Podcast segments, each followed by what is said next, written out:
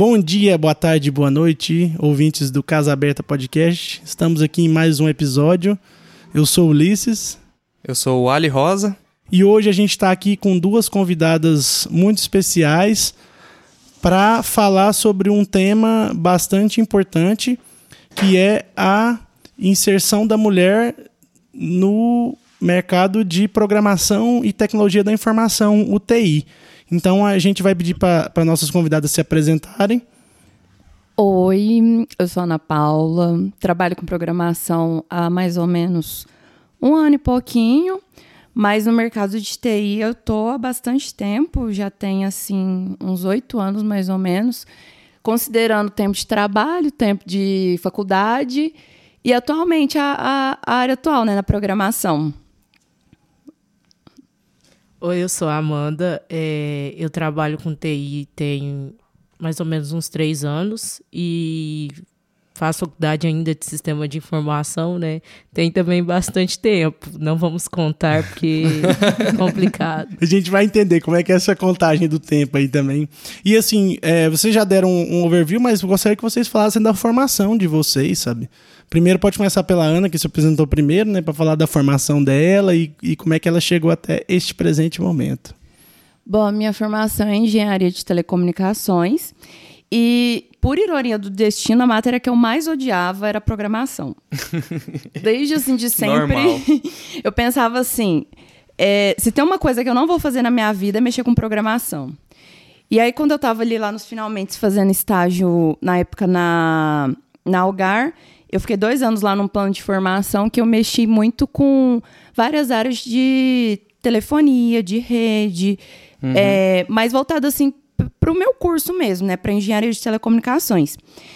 E a maioria dessas pessoas que faziam parte desse plano de formação eram pessoas da área de programação, que mexiam com maratona, tinha diversos programas dentro da própria Algar, com incentivo da UF também, da Universidade de Berlândia, para fazer a questão da, de minicursos, é, uhum. projetos de incentivo à galera de ensino médio, por exemplo. E às vezes eu participava desses projetos como staff, na parte mais de organização. E eu fui vendo, assim, tendo uma nova visão de programação, porque a minha visão até então era aquela tela preta traumática de faculdade e para mim se resumia naquilo ali. E aí, depois disso, assim, de ter essa outra visão, eu fiquei um tempo no laboratório de redes lá da Algar, mais pro final do ano, ia ter uma manutenção lá que a gente desligava todos os equipamentos para ver quem estava utilizando aquilo ou não, para ter um balanço de carga e também, assim, não, não, desperdiçar, né, recurso. Sim. E nesse tempo que eu estava mais ociosa, eu comecei a estudar programação de hobby mesmo. Comecei a fazer exercício no URI só, assim, por fazer, porque não tinha nada para fazer. Eu fui me interessando cada vez mais, comecei a fazer alguns outros cursos e me toquei que eu estava gostando mais daquilo do que as outras áreas a qual eu tinha estudado para trabalhar. E aí fui. Fui é, pesquisando cursos, fazendo exercícios da, nessas plataformas online, vendo vídeo, e fui me interessando cada vez mais, até que um dia eu vi uma vaga na, no Facebook da, da Ubook, um anúncio, e cadastrei. Acho que isso foi em janeiro de 2020. E beleza, cadastrei, esqueci disso. Daí, em maio, me ligaram e me chamaram, e eu tô lá até hoje, eu tô adorando, assim. Eu acho que de todas as áreas que eu passei na TI, a área que eu mais me encontrei de fato, que eu vejo aquele insight, assim, ah, eu me vejo fazendo isso pro resto da vida. Porque com as outras eu gostava, mas parecia uma coisa assim ah, eu vou fazer isso aqui hoje e amanhã eu procuro outra coisa. Uhum. Com a programação eu já não sinto isso. Se sente em casa, né? É, é uma coisa que tem, dá um gás, né? De, de a gente sempre estar tá conhecendo coisas novas, de, de sempre ter um viés legal, de ser promissor.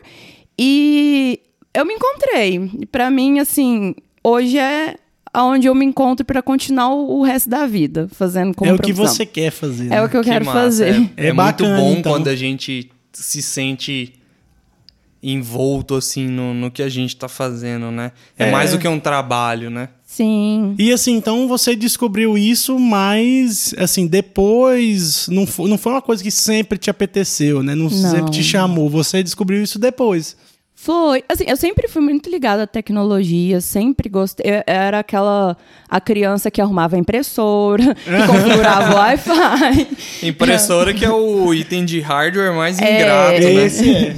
Mas é requisito básico. Não, mas a impressora, inclusive, quando você vai chegar perto dela, você não pode deixar ela saber que você tá com pressa. É, não, é. é. Às, às, vezes ela age por vontade Isso. própria. É, assim, tem, né? tem vontade não... própria.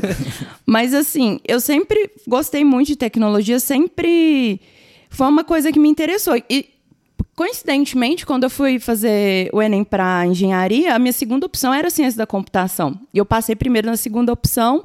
E aí, depois que na segunda chamada eu passei para engenharia, eu fui para esse lado. Mas eu sempre tive um viés de tecnologia, mas nunca tinha pensado na programação em si para seguir como carreira. Então, meio que aconteceu. Aconteceu e hoje, então, é o que você. É, onde eu me encontro. Bacana. E você, Amanda, como é que foi? Então, eu comecei a fazer um curso de técnico em informática, mas eu odiei o curso.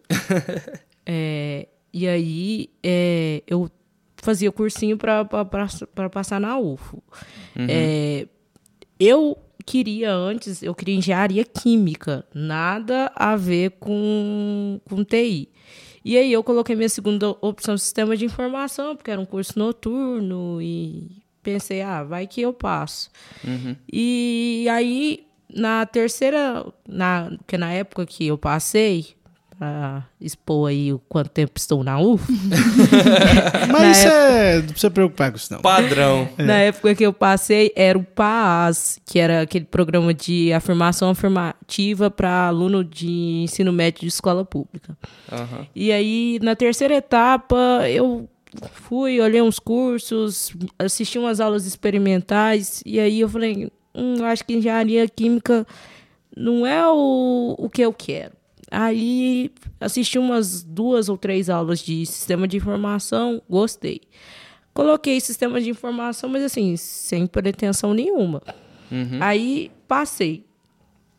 Comecei o curso, né?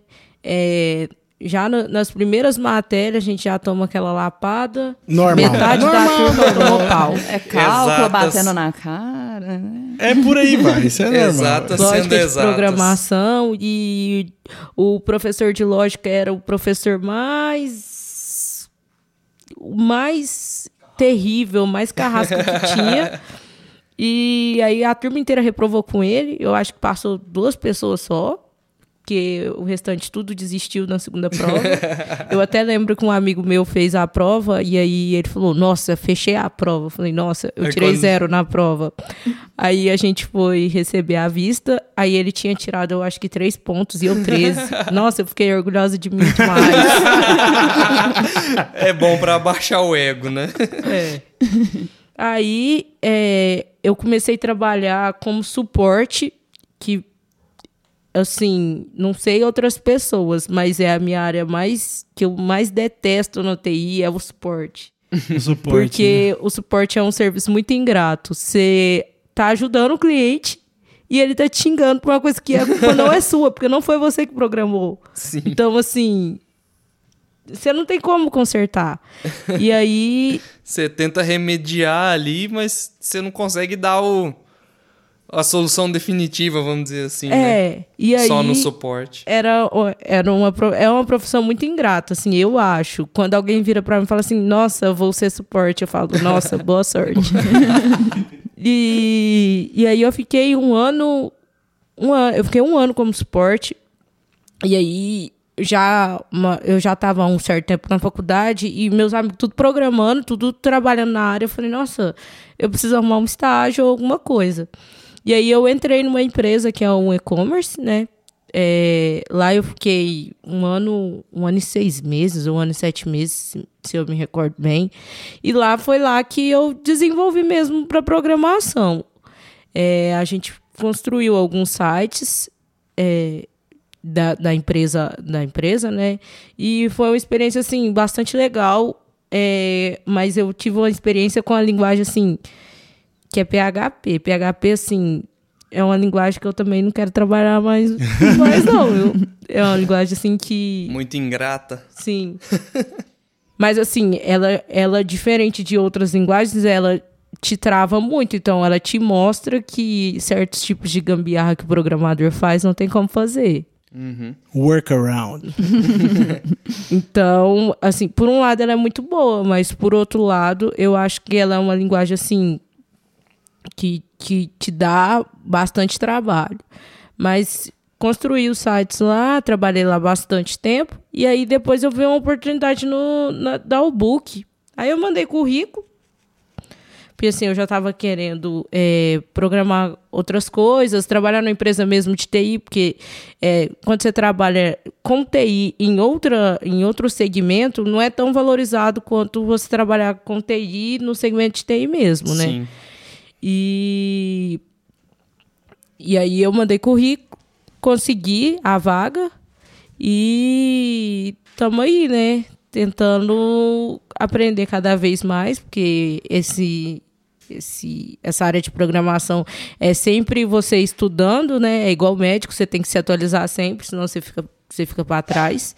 E é isso. Ah, interessante. E roubei uma cerveja aqui do Ulisses. e, e assim, para dar um, um pontapé, assim, vamos dizer, no nosso assunto, o fato é, como mulheres, vocês sentiram alguma dificuldade a mais, algum obstáculo a mais? Eu, eu, tenho certeza que sim, pela questão social desde o início, né, desde a base.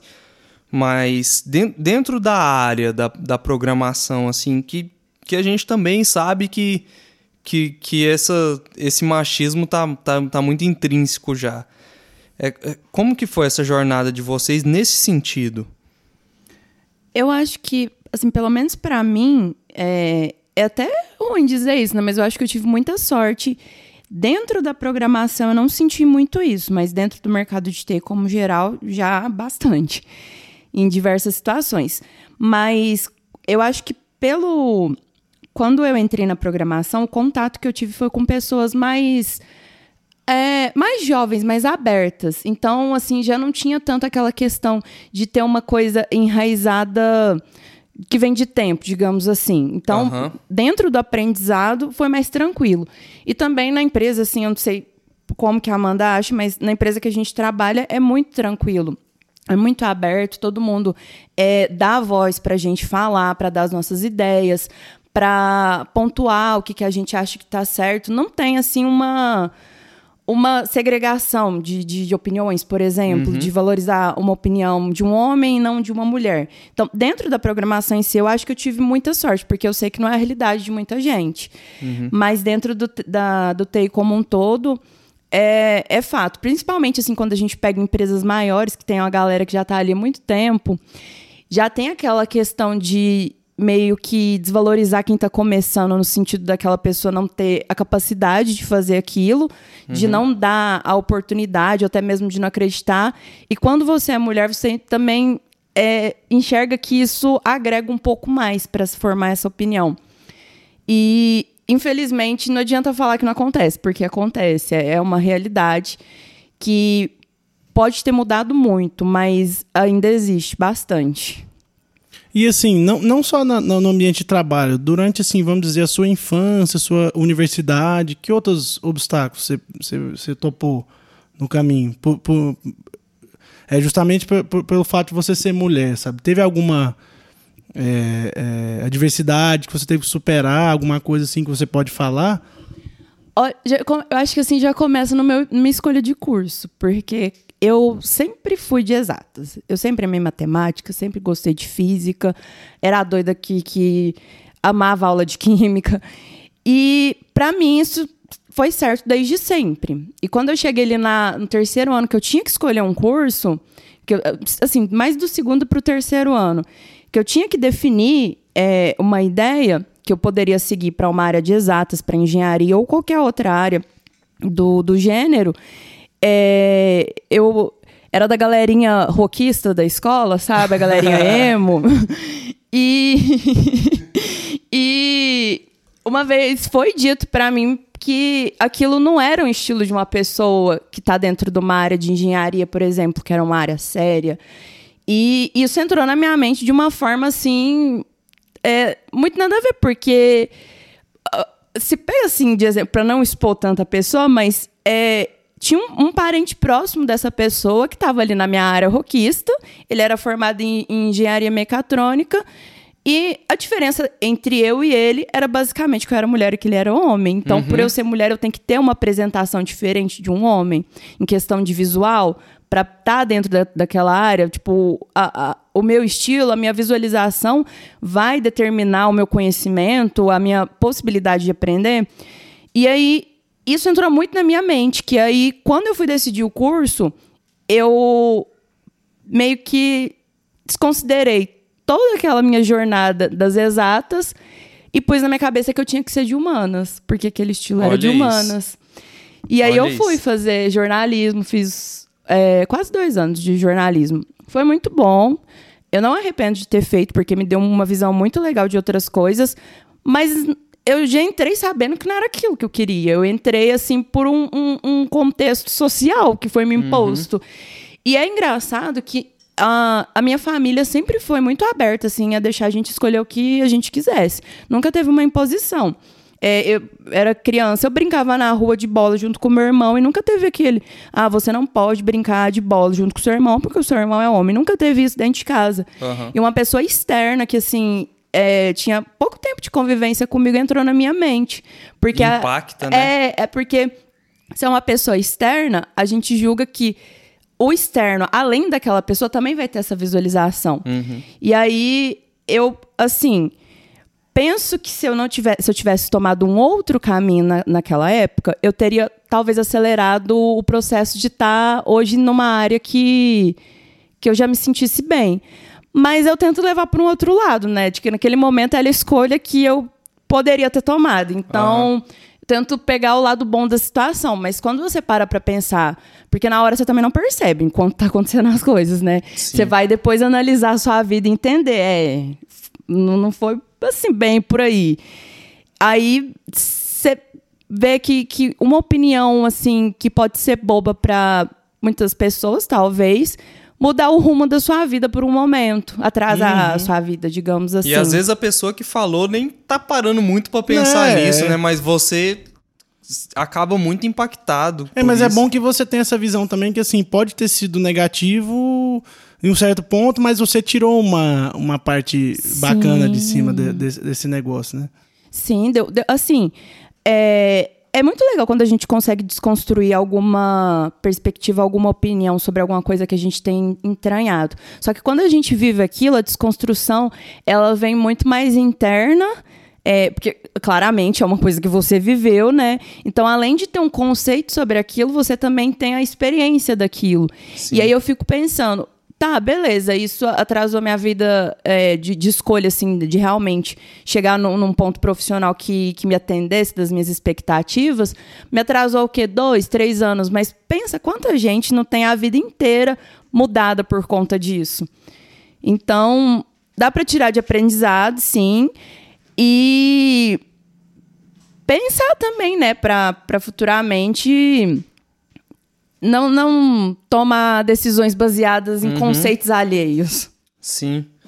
É, eu, assim, não, não da mesma perspectiva, mas eu acabo é, absorvendo um pouco esse, esse contexto, não, não como mulher, lógico, de, de outra forma, mas eu também comecei a fazer um, um outro curso de outra área por pressões externas uhum. e depois e assim eu já sabia desde o início também da mesma forma já sabia desde o início que não era isso que eu queria mas eu comecei a cursar por pressões externas. Então assim de certa forma eu, eu me identifico mas é lógico que não pelas mesmas razões que você se identifica também né? Sim é toda uma contextualização, Sim, né? É, é tudo tem seu contexto. E é. você, Amanda, como é que foi para você desde o seu início, desenvolvimento acadêmico, até antes um pouco? É alguma dificuldade que você encontrou? Assim, para a mulher tudo é mais difícil, né? Levando em uhum. consideração aí é, a história. É, no caso, eu tive assim alguns, alguns problemas, né? O curso, minha turma, por exemplo, foi a turma do curso de sistema de informação onde teve mais meninas. Eu acho que na minha turma teve sete. É, então, mas assim, para os professores os meninos sabem mais, os meninos se desenvolvem mais rápido porque eles são voltados para essa área, né? eles são ensinados desde pequeno a mexer com tecnologia, a, a mexer com construção, os brinquedos dos meninos são diferentes. Então, assim, minha família sempre me incentivou bastante em tudo que eu quisesse fazer. Igual a Ana falou e que ela não teve problema quando era pequena para jogar bola com o irmão dela. Eu também não tive problema. Eu ficava muito na casa da minha tia, então as minhas brincadeiras eram com meninos. Então, eu gostava de Dragon Ball Z, cartinha de Yu-Gi-Oh! Eu tinha um Batman gigante que acho que foi minha mãe que me deu, inclusive. Então, assim, eu sempre tive esse lado mais voltado para, como a sociedade diz, para coisas de menino. Então, assim, eu sempre achei é, que essa área fosse a área que eu ia me desenvolver. Então, aí conhecendo mais né, da área de, de, de TI, é, eu fui me interessando. É, quando eu comecei com programação, muita gente falou comigo: por que você não vai para a área de projetos, vira gerente de projetos? Porque na TI, é, a área de gerente de projeto, é, que lida mais com o cliente, isso é mais a área que mulher assume. Você é, não vê muito, assim, é, mulher programando. Agora que, que mudou e, e melhorou essa situação para a gente. Então, quando eu vejo uma pessoa, assim, que tem uns 40, 50 anos, mulher que fala assim, não, eu fiz ciência da computação, eu acho muito interessante. Aí eu pergunto, ah, você trabalha com o quê? Ah, eu programo. Eu conheço uma mulher, inclusive, que tem essa faixa, de essa faixa etária de idade que ela programa. Então, assim, eu achei bastante interessante, porque geralmente você não acha. Você acha mulher que é gerente de projeto, que é Scrum Master, mas dificilmente você vai achar é, mulheres nessa faixa de nessa faixa etária que programa. Então, para mim, foi assim um, um, mundo novo. Outra dificuldade, assim, que muita. Assim, não sei se a Ana passou por isso, mas no LinkedIn, assim, em alguns lugares que eu trabalhei, eu tive alguma dificuldade em relacionamento com homem, porque, tipo assim, eles meio que confundem. Então, eles dão em cima, até na, na faculdade mesmo, dão em cima e misturam as coisas e chega a ser uma situação até meio que desagradável. E não tem muita menina, então as piadinhas machistas e, e sexuais na, na, na TI são, são fortes. Sim. É, isso, isso é importante de ser falado. Pesado, e é, é porque pesado. é pesado e é importante ser exposto. E, e eu, eu queria que falasse mais assim, da, da gente poder falar também, porque historicamente isso é uma, um, uma carga pesada e, e não vem assim. Hoje, igual vocês falam assim, a família de vocês já, já, já era uma família que assim, não. É, como é que eu digo?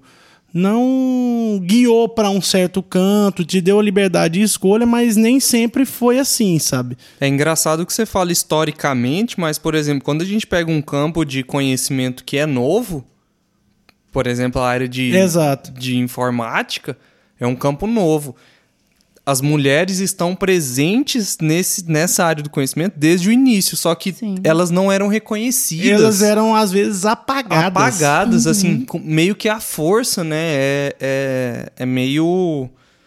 É, é meio. Fica muito escancarado isso, assim, quando. quando porque a gente vê as luzes de, de, de já uma área, uma era de um pouco mais de informação, de tipo assim, você consegue reconhecer as mulheres que foram à força apagadas disso, né? Sim. É, nesse, nesse aspecto dessas mulheres que foram apagadas, a gente pode ver. É, hoje em dia tem muito, muito que se fala sobre a primeira mulher do Albert Einstein, inclusive. Que era primeira a, esposa. A primeira esposa do Albert Einstein, que era a, a Mileva Marit que, assim, hoje em dia se estuda, tem muito estudo em cima, porque até porque registros mesmo é muito difícil de achar, mas acredita-se que ela elaborou a teoria da relatividade junto com Einstein. Hum. E que talvez ela seja a principal precursora das ideias, sabe? E acabou que, assim, depois que ela publicou, ficou no nome dele ela foi apagada, né? Ela estava como coautora e o nome dela simplesmente desapareceu. Desapareceu. Acho que na primeira publicação saiu o nome dela como coautora, uhum. na segunda edição dos artigos dele originais ela já não estava mais. Então tem toda uma história nebulosa ali por trás que aí quem vai passar pano passa, quem não vai passar pano não passa, mas ela tá ali. E as cartas que os dois trocavam no período, porque assim eles se conheceram na universidade em Zurich, e eles foram colegas de classe e ali se apaixonaram e tal. E depois que eles já não estavam mais fisicamente perto, teve cartas que rolaram entre um e o outro que o Einstein ele se referia a nas cartas sobre a nossa teoria, sabe, o nosso desenvolvimento, os nossos artigos.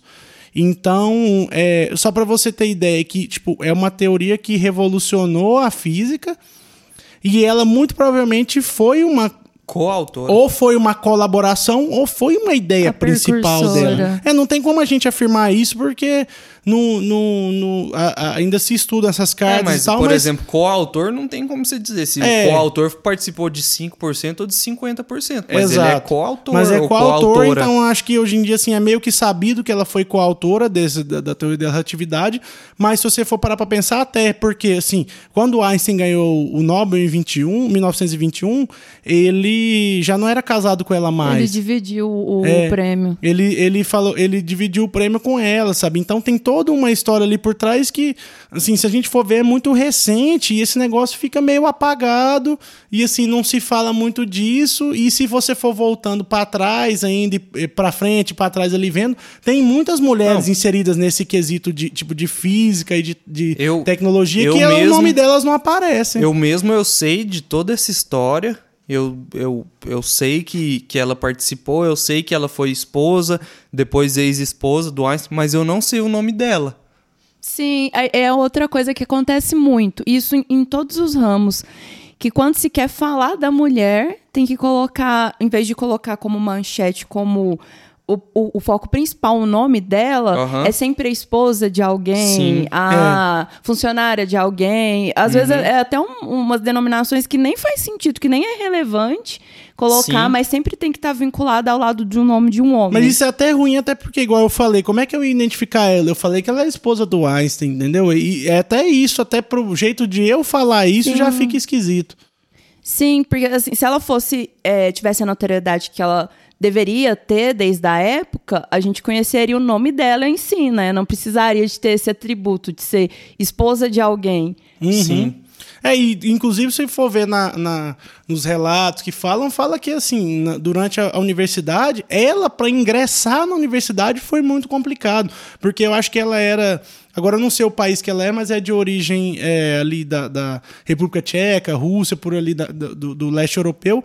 Mas ela teve dificuldade de achar uma universidade para ingressar, porque as universidades não aceitavam mulheres na época. Então ela ingressou na Universidade de Zurich, que era onde o Einstein estava, porque a Universidade de Zurich era uma das poucas universidades da Europa que aceitavam mulheres ali dentro dela, nesse, nesse quesito, porque na época era física e matemática que, que, que eles estudavam. Então Olha, olha o negócio, ela teve que se deslocar do lugar dela, uma pessoa brilhante, para poder ir para uma universidade num outro país que aceitasse ela por ser mulher. Uhum. Rolê, né? Enquanto o Einstein, por exemplo, propriamente dito, às vezes ele teve que procurar na cidade dele mesmo. Às vezes foi muito, talvez o acesso foi muito mais fácil. É, então é, é meio complicado. É, é, vendo por esse lado histórico, é bastante complicado mesmo essa situação da mulher, inclusive na tecnologia. É, eu vi né, que lá, lá na UFO mesmo, é, algumas professoras são que são casadas com outros professores que são programadores, é, são reconhecidos assim, ah, a fulana, a esposa do professor fulano de tal, uhum. não a professora da matéria isso tal, acontece né? bastante. É, mesmo. é assim, a professora a mulher do professor fulano de tal, ah, a coordenadora do curso, que é a esposa do professor fulano uhum. de tal, ah. ela é coordenadora do curso e o povo ref, se refere a ela como esposa do, do tal professor. Então, assim, na tecnologia, parece-se que o homem é superior à mulher. Entendeu? Na, na tecnologia, uhum. na exata. Então, assim, eu acho que de 40 professores, vamos lá, tem 40 matérias, deve ter no mínimo uns 40 professores. De 40 professores dos dois cursos, que é de Sistema de Informação e Ciência da Computação, fora outras matérias que eles dão fora, fora do curso, eu acho que deve ter, se tiver sete mulheres como professora, é muito. Uhum. Eu acho que não tem nem isso tudo. Por isso que eu chamo de reparação histórica quando eles chamam o marido da Gisele Bündchen de marido ah, da Gisele eu adoro Bündchen. Isso eu... eu achei fenomenal a entrevista do Pedro Bial dele falando: Você sabe que aqui no Brasil você é conhecido como o marido da Gisele Bündchen. É reparação histórica. eu, eu acho incrível.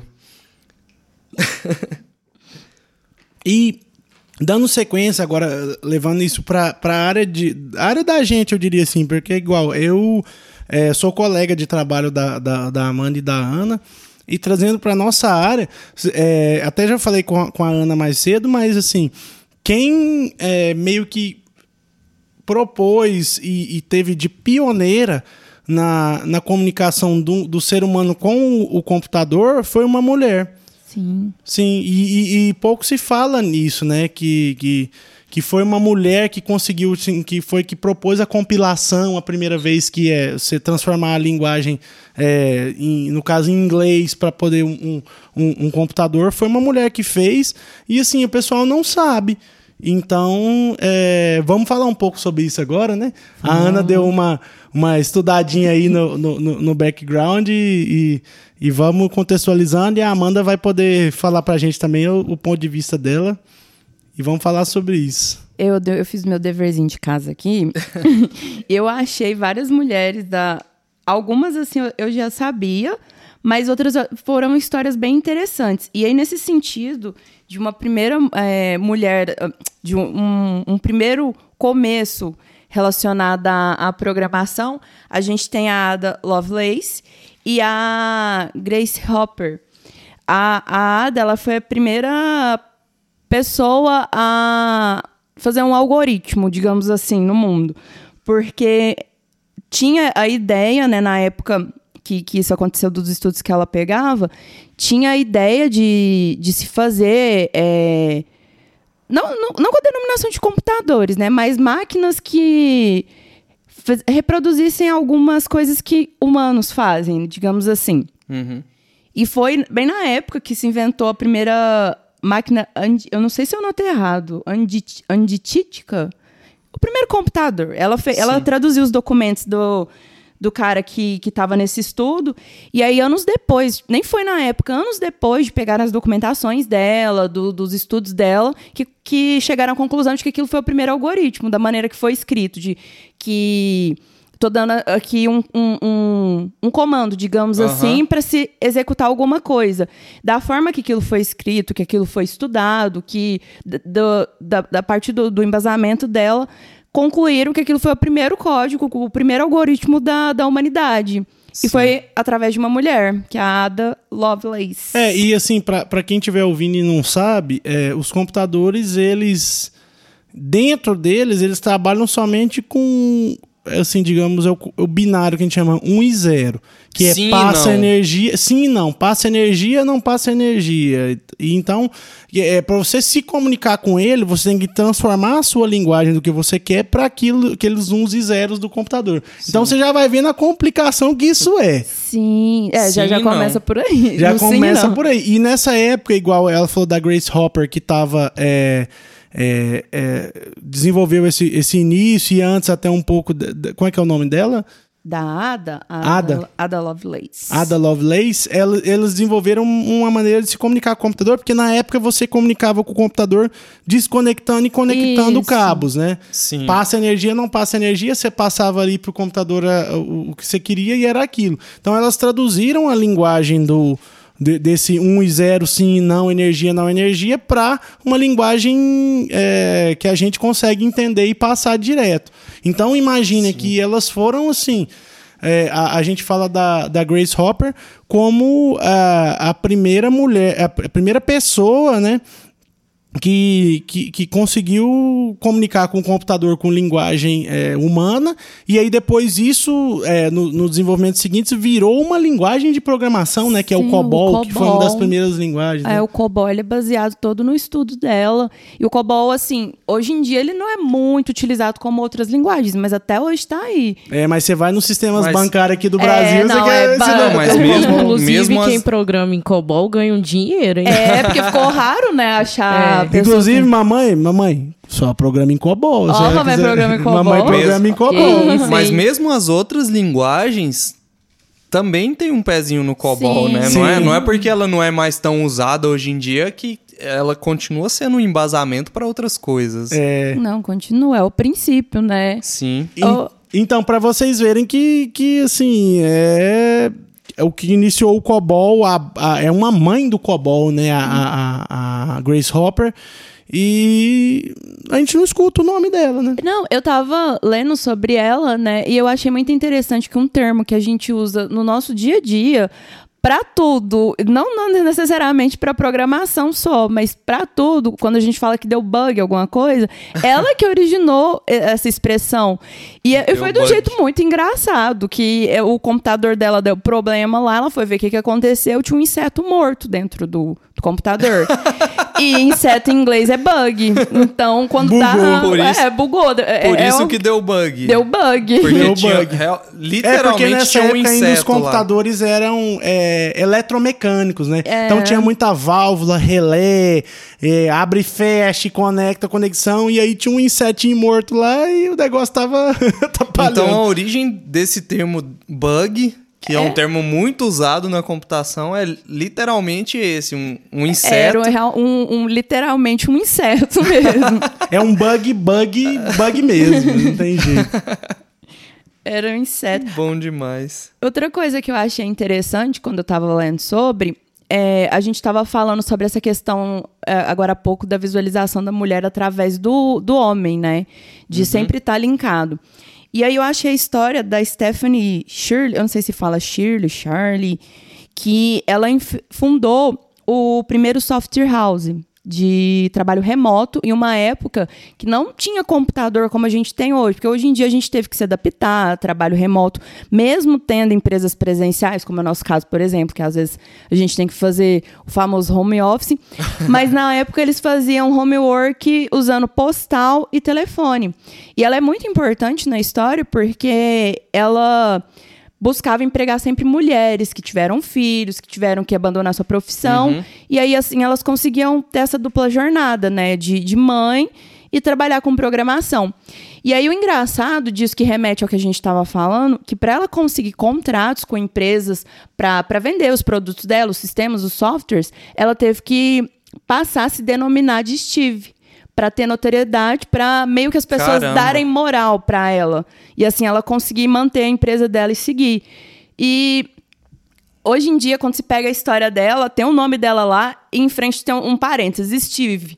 Pra, uhum. pra, pra galera entender da onde que, é, que saiu isso. É igual fazendo assim um, um, uma conexão que não é da área da programação, mas a, a Joanne, que é a autora de de Harry Potter, a J.K. Rowling, ela teve que criar esse, essa, esse acrônimo, né, JK, que nem faz parte do nome dela, o K, porque ela não poderia ela pela época e a dificuldade de, de que enfrentavam as autoras mulheres dentro da literatura, ela teve que criar esse acrônimo para poder usar o nome que que não era dela, uhum. para esconder que ela era mulher. Joanne é. Rowling virou J.K. Rowling, sendo pra que ela nem ter... tinha um nome do meio. Esse é K. Não, eu, eu, eu não jogo muito, mas assim, a minha irmã, ela, ela é fã dos jogos aí, dos joguinhos. E ela fala muito que dependendo da sala, ela entra com o nome de homem pra poder é, continuar ali tranquilo. É, esse, eu que sou um cara de ambiente de jogo, é, eu, eu já vi, é, assim, não ao vivo mesmo, mas já, já, vi vários relatos e realmente esse tipo de coisa acontece e a gente fica. Eu, por exemplo, quando eu tô jogando, eu fico triste, sabe, de ver uhum. acontecendo esse negócio, porque se, se entra no jogo E tem gente que vê que tem uma mulher junto jogando, ou o cara vai assediar ela, ou o cara vai considerar que ela não sabe jogar, e às vezes ela Uhum. joga muito mais que ele, e a- até isso acontece. Ele, o cara vê que a, que a mulher joga mais que ele, o cara se sente. Não sei se o cara se sente é, é, Inferiorizado. inferiorizado, o que, que é, mas o cara vai atacar. Sabe? É, o cara vai sim. atacar ela por um negócio que não é do jogo. Parece que a mulher tem que lutar duas vezes, né? Duas vezes. É. Ou três ou mais. Sim. É sempre, já, já, já tem aquele, aquele pressuposto de que não vai dar bem naquilo ali. Aí tem que provar que você sabe aquilo.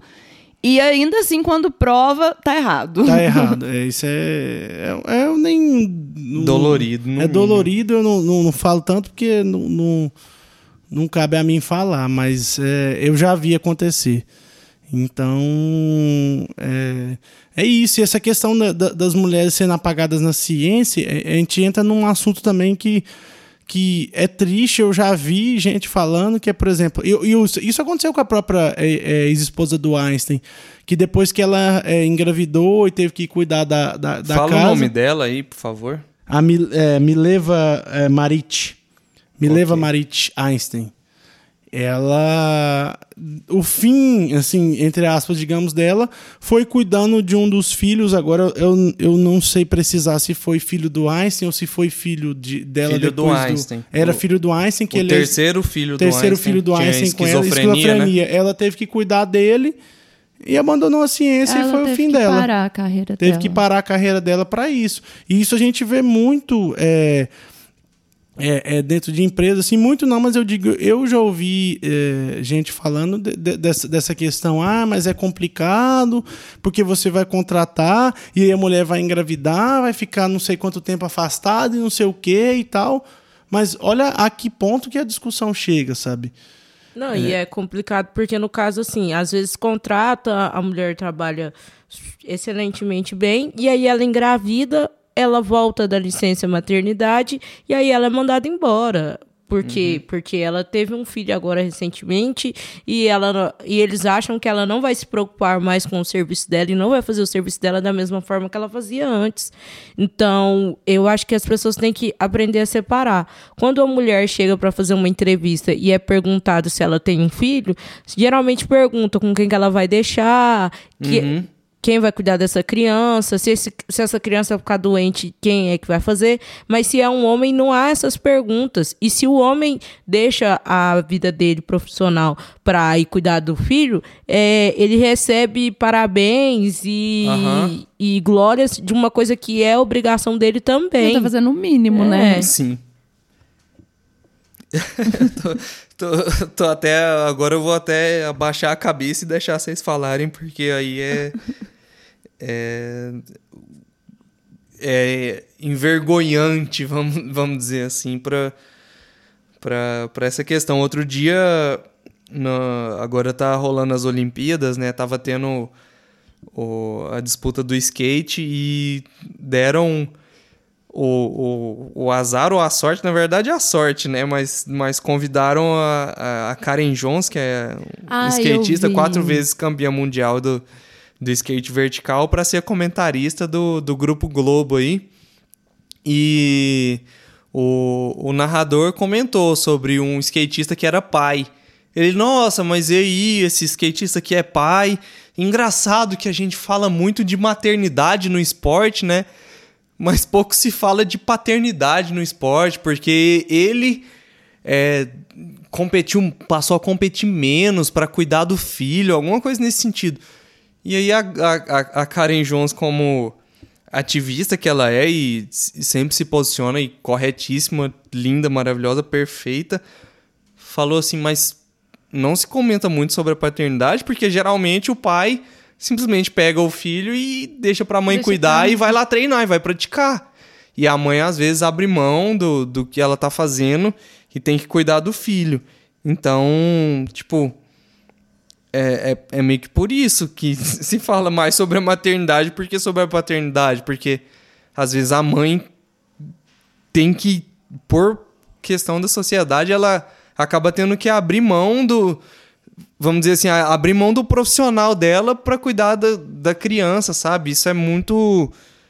É, é muito unilateral, porque que a mulher tem que abrir mão de tudo e o homem que às vezes abre mão de alguma coisa e, e ajuda, ele é tido como herói e a mulher não faz mais que obrigação e se ela não fizer, ela tá errada, né? Sim. E você pega, por exemplo, é, a licença maternidade ela é de seis meses. Mas a gente, se for pegar, não, não sei se tem. tem. Existe uma licença paternidade. Mas mesmo existindo, não se compara a quantidade de tempo. Uhum. E aí, é, no fim das contas, o certo seria as duas pessoas cuidarem, as duas pessoas abdicarem, porque querendo ou não, alguém vai precisar abdicar mesmo, vai mudar a vida da pessoa, mas sempre cai no colo da mulher. É muito mais comum você ver uma história de uma pessoa que é, teve que mudar o rumo da vida dela todo, questão profissional, por exemplo, por conta de filho, do que se vê essa mesma situação com um homem. É algo raro, assim, de acontecer. E sempre cai nessa questão de que quando acontece é ovacionado. Sim, se, se o homem que faz. Que faz, não, né? Se o homem, além da mulher, faz, ele já é o, o, o bambambam, bam, bam, ele tá fazendo uma coisa muito massa, né? E a mulher, às vezes, por ela fazer o mínimo, ela já sofre umas consequências muito graves, muito graves assim no sentido de prejudicar o lado profissional dela, vamos dizer assim, né? Sim, sim. É, é isso que a, que a Amanda falou, né? É, esse negócio da, da, mulher se afastar, né, para licença maternidade e voltar e, e ser demitida. Ser isso, né? demitida. Né? É, e tem também o fato de que, por exemplo, a, algumas pessoas acham que o homem se desenvolve mais rápido, mas vamos lá. É, vem isso aí desde que o mundo é mundo. Quando você é criança é, e você tem um irmão homem, eu não, não tive assim muito contato com essa experiência, mas eu vi minhas amigas. Então, você tem um irmão homem e aí você aprende a fazer o serviço de casa e o seu irmão fica lá jogando. Então, a probabilidade do seu irmão Reproduzir. aprender é, alguma outra coisa é, nesse meio tempo que você está aprendendo a arrumar a casa é totalmente diferente. Então, assim, quando, inclusive, quando as pessoas crescem e vão é, formar família, as, a, a pessoa fala, ah, mas a fulana não, não cozinha, a fulana não arruma casa. Como se fosse pré-requisito. Isso, é. e aí, ah, mas a fulana. Aí eles não vão falar que a fulana fez uma tese inteligentíssima em bioinformática. Uhum. Eles não vão falar isso, entendeu? Eles vão falar que a fulana não sabe arrumar casa, que a fulana quer casar, mas que a fulana não sabe fazer comida.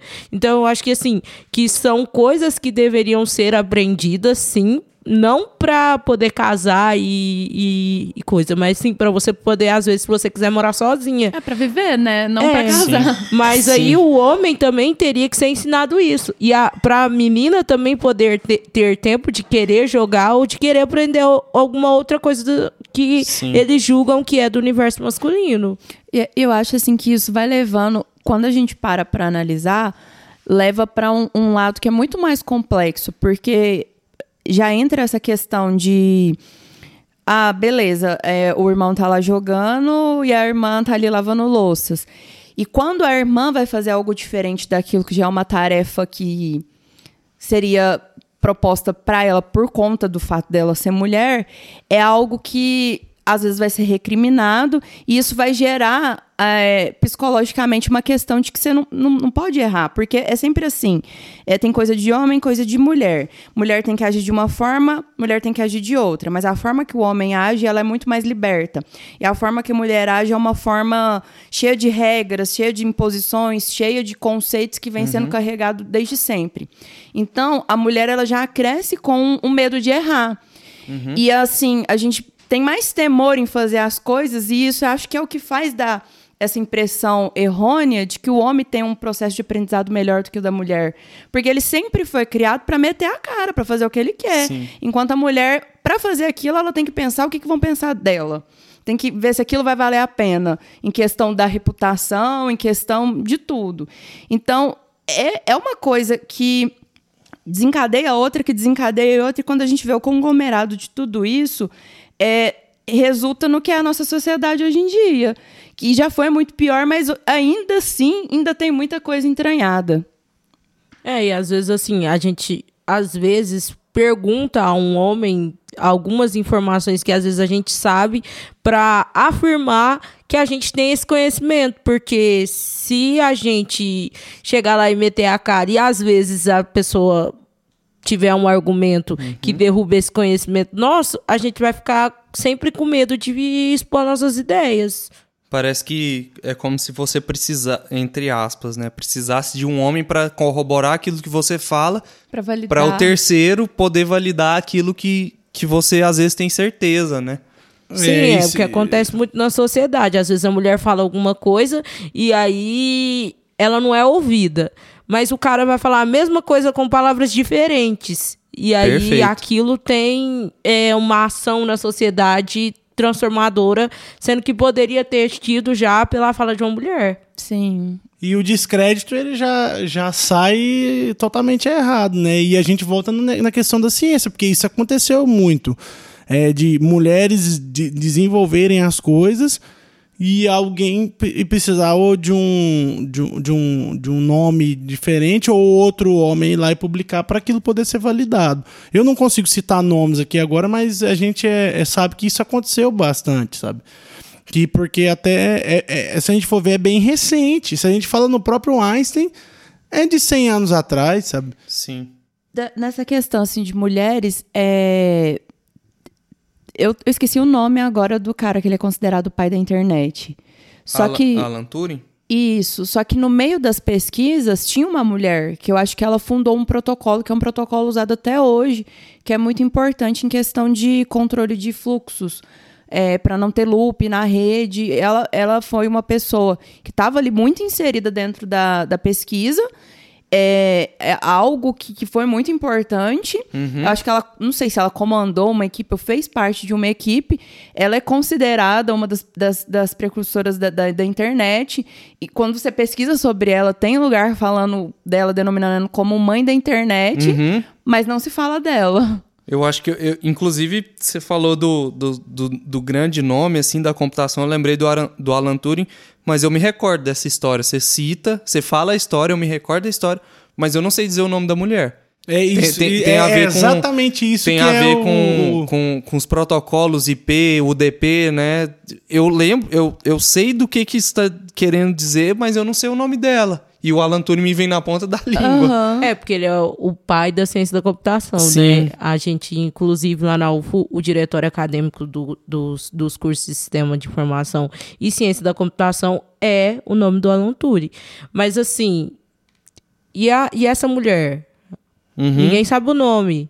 Entendeu? A gente sabe a, história, mas a gente não sabe o nome. É, ela foi um marco. Ray. E tem tantas outras pessoas, ou tantas outras mulheres que foram importantíssimas na história da computação, ou na história até de outras. De, da de ciência outras, em é, geral. É, da né? ciência em geral. Sim. E não, é, não, não são faladas, não são lembradas, não são notadas, porque são mulheres pelo simples fato de serem mulheres. Talvez o trabalho que elas fizeram para a história da computação é, hoje ser o que é, talvez foi até maior do que o trabalho de um homem, mas não foi reconhecido, não foi lembrado. É, tá é a, a teoria do, do Einstein em si, né? Pra, a gente nunca vai saber se realmente a maior colaboração foi dela ou dele. Tá aí com o nome dele, o prêmio Nobel tá no nome dele, e é isso.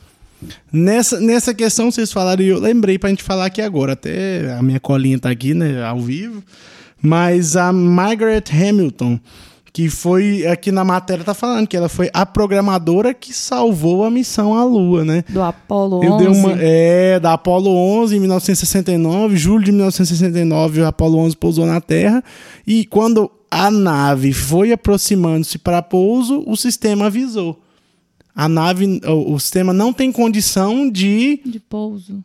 Não, não é de pouso, é de. Assim, o sistema não tem condição de, de atender a todas as solicitações. Uhum. Só que ela já tinha previsto isso, que isso poderia acontecer, e já programou a, a o sistema para ele atender algumas solicitações de prioridade. Então, ela já tinha previsto isso e, e aconteceu, sabe? Ela salvou o rolê todo, Salvou né? o rolê todo. Imagina se a missão da Apollo 11 em 1909 tivesse crachado na superfície da Lua, Assim- morresse, morresse todo mundo. Assim como é Apolo 11, porque foi a décima primeira, né? Teve outras precursoras, né? É, teve Porque 10 Apollo antes que não chegaram por algum motivo, ou porque Teve- só tava orbitando, ou porque tentaram. Teve uma delas, inclusive, que gerou fatalidade, né? Que o Qual? Apolo 9? Não, sei, Não, não foi lembro antes. exatamente, mas Foi, teve um não, Apolo foi, aí foi que, que explodiu no lançamento. explodiu né? no lançamento. Eu não É. sei qual exatamente, Foi não, mas que eles quase uma... abandonaram o programa, mas assim, isso é assunto pra outra discussão. mas é, ela, ela, na primeira missão que teve sucesso em pousar na Lua, que foi a primeira que chegou na órbita da Lua e foi pousar, foi uma mulher que alertou todo mundo que aquilo poderia acontecer e a equipe desenvolveu. Pre- um- previu, né? previu, né, que aquilo poderia acontecer. E agora, se a gente pensar em Bal 69, são muitos anos atrás, a computação era outra coisa. Acho que o sisteminha da NASA, acho que é tudo programado em Fortran. Eles previram que, que isso poderia acontecer e realmente aconteceu. Priorizou, então, as ações que deveriam ser priorizadas. Ocorreu tudo bem. O, o- três homens, né, que estavam na nave, o dois andaram na Lua, um grande, pequeno passo para um homem, mais um grande passo para a humanidade, e é isso. E é isso, os- e os homens ficaram com a, a, A fama. a fama, mas quem que deixou eles pousar lá sem morrer, espatifar lá e tá lá o corpo até hoje? Ninguém sabe o nome. Ninguém sabe o nome. Mas está aqui, tá divulgando aqui o nome, inclusive, Ana pode falar o nome aí, ó. A Steph... Não, é a Margaret. Ah, Margaret Hamilton. É isso.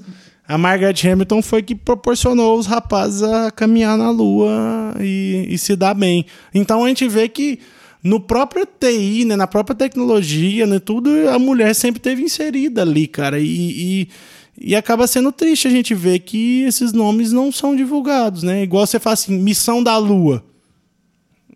Neil Armstrong e Buzz Aldrin. Eu nem sei nem o nome do cidadão que ficou, Que na ficou pra nave. trás. né? então, e não divulga nem o nome do cidadão que ficou pra trás na nave e nem o, o nome da mulher que, que, que programou os códigos e nem da equipe, cara. Que com certeza tinha muita mulher ali na equipe e não, e não, Como, não se como, sabe. como que é o nome aí, Ulisses, que você tava comentando comigo mais cedo da, da cidadã que desde pequena ela foi treinada pra ser a, Ah, tá. É a. a, a, é a, Insta- a um tripulante dela, missão é. de Marte. Deixa eu abrir o Instagram dela aqui. Mas acho que o Instagram dela é NASA Blueberry, mas eu não sei o, o, o, o nome dela. NASA, é Achei Alissa, incrível. Alissa Carson. Ela, ela, desde pequena, ela é treinada para ser meio que acho que o primeiro ser humano a ir para Marte, né? Então ela, ela é pesquisadora, ela é estudiosa, ela tem, ela é novinha. A vida inteira dela foi, foi com, com base nisso. Ela tem doutorado, eu não sei quais são as especialida- especialidades dela, mas ela é treinada desde nova, faz treinamentos direto e ela está sendo sempre preparada para ser a primeira pessoa a ir para Marte. E é uma mulher. Ah, Tem a outra moça recente, é, que a gente também pode falar o nome, que conseguiu a imagem do buraco negro. Isso, essa é recente também. Incrível. E Deixa eu ver o nome dela aqui. Essa pesquisa também é da, da vacina do, do coronavírus Pronto. tem também é, participação de uma mulher, inclusive. Eu acho que, inclusive, foi ela que descobriu é, meio que o antídoto, né, para fazer essa vacina. Ela fez uma pesquisa, é, foi falado até no Jornal Nacional, foi, foi falado sobre ela. É, deixa eu até olhar aqui o nome dela certinho.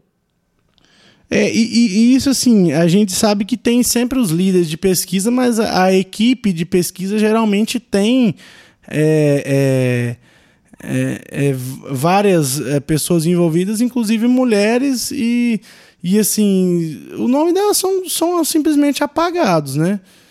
E, e é complicada essa situação. Aqui, achei aqui, ó. É a Kate Bowman, a primeira responsável pela primeira imagem de um buraco negro, que é aquela imagem, acho que tem uns dois anos que saiu, né, do, do, do buraco negro com, com a imagem. Parece uma rosquinha, né? Parece. Parece uma rosquinha, mas é isso. Então, inclusive, né, nessa, nessa questão, ela é uma.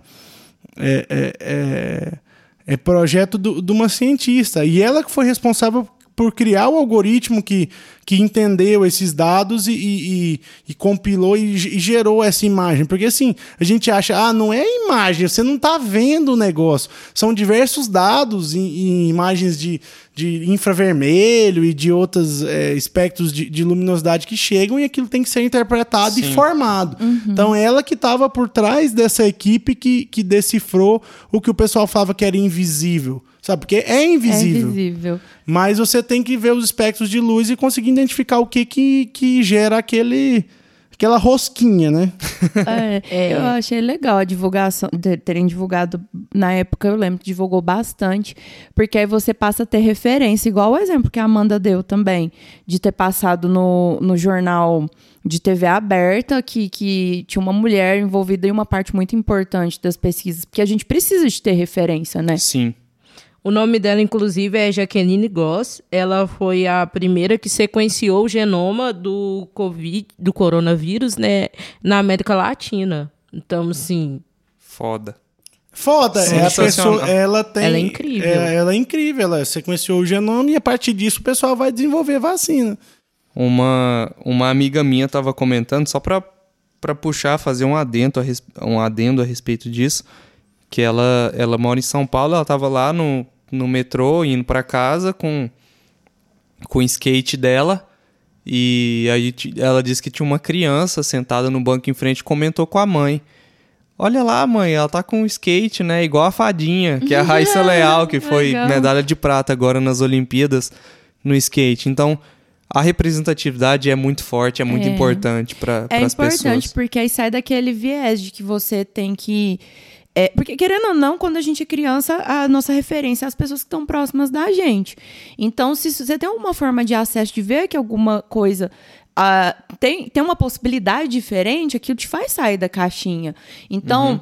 ver é, uma mulher inserida dentro da ciência, ver uma mulher inserida dentro de jogos que, querendo ou não, o skate também tem um viés um pouco machista. Então, Sim, querendo ou não, ter uma certeza. mulher ali, é, mesmo muito novinha, inclusive, é algo bom de você ter de, de, de referência para ter novas possibilidades, outras possibilidades além da só sua bolinha ali. É algo muito legal. Demais, com certeza. E a lição, acho que já, nós já temos o papo suficiente para nós chegar no fim do nosso Uma hora e dois minutos de conversa. É. e eu acho que foi bastante produtivo o papo para a gente poder é, expor o que, que é a realidade das meninas aqui no, no, no as onde, mulheres, as né? As mulheres. As, é. as minhas que eu digo é porque são as amigas, né? Mas, assim, de, de, de, de, a gente poder expandir isso, porque a realidade de vocês, eu acredito que seja... É... É, eu acho que a gente, eu e Ulisses, a, a gente é, é, os idealizadores desse projeto da, do, do Casa Aberta. A gente, como homens, a gente conhece nossa realidade. Às vezes a gente procura entender a realidade de outras pessoas, a realidade de vocês mas a gente não, não consegue ter dimensão disso tudo. A gente, a gente, por mais que a gente procure entender, a gente não, não, é, não sentiu na pele isso. Por mais que a gente tente, isso. não é palpável não pra é. gente, a gente como nunca homens, sentiu na pele. É, é de, de, de, de saber o que, que acontece, como é que é o processo.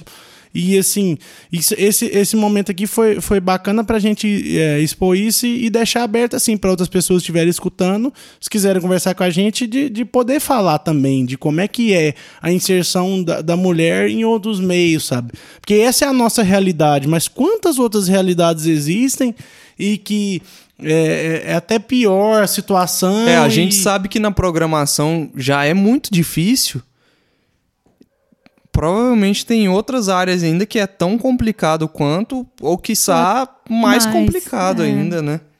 Então é, é, eu agradeço bastante a presença de vocês por, por ter falado com a gente, exposto e falado do, do como é que foi a formação de vocês, de como é que aconteceu, contextualizar e de estar aqui presente com a gente. E espero no momento futuro aí a gente poder gravar outro, outro episódio aí falando sobre outros assuntos e deixar esse assunto assim da, dessa de assim, mulheres na programação quando a gente for colocar, porque é um tema meio pesado, e deixar isso de lado e, e poder é, conversar como um só, né? E, e, e falar Sim. bastante. A gente vai estar junto aí mais pra frente. Sabe, Um dia a gente voltar e, e falar que hoje em dia, né, no futuro, é, vai ter muito mais mulheres dentro da, da área de TI, com, assim, em questão de comparativo.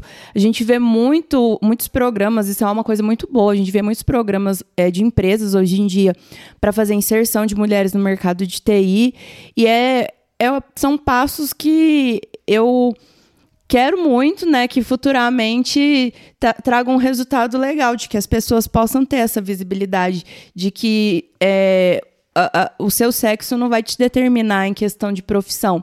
Então, é muito legal ver isso por parte das empresas abraçando e- essa causa, né, assim como outras, para melhorar o cenário. Então, tomara que um dia a gente possa conversar de novo, analisar a situação e ver que tá bem melhor ainda. É, uma das, das premissas minha e do Alisson, quando a gente começou esse projeto do podcast, é o seguinte: é, tem todo um contexto de, de conversa e tal, mas um das, dos meus anseios é a gente gerar um material para, assim, esperamos que sejamos todo mundo bem daqui a 10, 15 anos, a gente escutar isso daqui, daqui 10 anos e falar assim, nossa, era outra realidade, sabe? A gente mudou bastante, a gente evoluiu bastante, todo mundo evoluiu e olha que bacana, naquele dia lá na casa a gente conversou sobre isso e hoje em dia já é uma realidade diferente, cara. Hoje em dia já, já tá diferente. Então, é, a gente tem esse anseio de daqui a muitos anos a gente escutar isso aqui e poder saber que realmente essa mudança aconteceu, sabe? E nesse nisso eu agradeço de novo vocês duas a estarem presentes aqui e quero até deixar aberto aí para se quiser dar um recadinho final, vocês duas aí, sejam à vontade. Vai lá, Amanda, tem recadinho. Recadinho. Não, gente, é, esse esse bate-papo foi bastante interessante para mostrar que a mulher, não só na programação, mas ela pode estar em qualquer lugar. Eu acho que o lugar da mulher é aonde ela quiser estar e não aonde a sociedade impõe. Se ela quiser ser dona de casa e, e mãe de família, ela pode. Né? E se ela quiser também estudar, fazer doutorado, mestrado, entrar na NASA, Ir pra Marte. ir pra Marte, ser rainha, ela pode ser o que ela quiser. Então, é, deixar esse, esse adendo aí mesmo e deixar, assim, para as gerações próximas, futuras aí, que se a menina quiser jogar jogo, se ela quiser ter o Batman, se ela quiser é, gostar de anime, ela pode ser o que ela quiser, ela pode fazer o que ela quiser, independente do que a sociedade vai pensar, ela tem que pensar em primeiro nela e se ela tá feliz com essa decisão que ela tomou. É isso aí. Eu, eu, eu queria abrir um parênteses pra falar, porque a gente gosta muito de deixar esse, esse recor é, é, é gravado, porque vai ficar gravado, vai ficar na internet, e o pessoal de 2248, esse, esse é o ano que pegar esse, esse material, então vocês estejam cientes que isso foi gravado e vocês avaliem aí como é que vai estar aí no, nesse ano de vocês aí e, e dá uma avaliada no que a Amanda falou aqui, porque isso é importante. Sim, pessoas sejam pessoas e vejam pessoas como pessoas. Não como mulheres, não como homens, não como gays, não como negros. Vejam pessoas. Todo mundo tem possibilidade, todo mundo é igual, mas todo mundo tem que ser tratado igual também. Todo mundo tem que ter as mesmas chances, as mesmas, mesmas visualizações em si. Então, tomara que esse ano aí seja totalmente diferente. 2248, esse é o ano da mudança. Pode, pode anotar aí. Vai ter muita coisa É, pra a partir do evoluir ó, ainda, no momento mas... que não se discutir isso mais, quer dizer que, que talvez é, esteja atingido isso aí que você falou, Ana. E acho que é o ano de 2248, espero que já esteja assim, pessoal que estiver ouvindo a gente aí no futuro. Perfeito, gente. Então, obrigado, Ana Amanda, todo mundo que acompanhou o nosso episódio. E até a próxima aí no Casa Aberta Podcast, né? É isso. Tchau, obrigado, pessoal. Saúde. Falou. Falou. Valeu.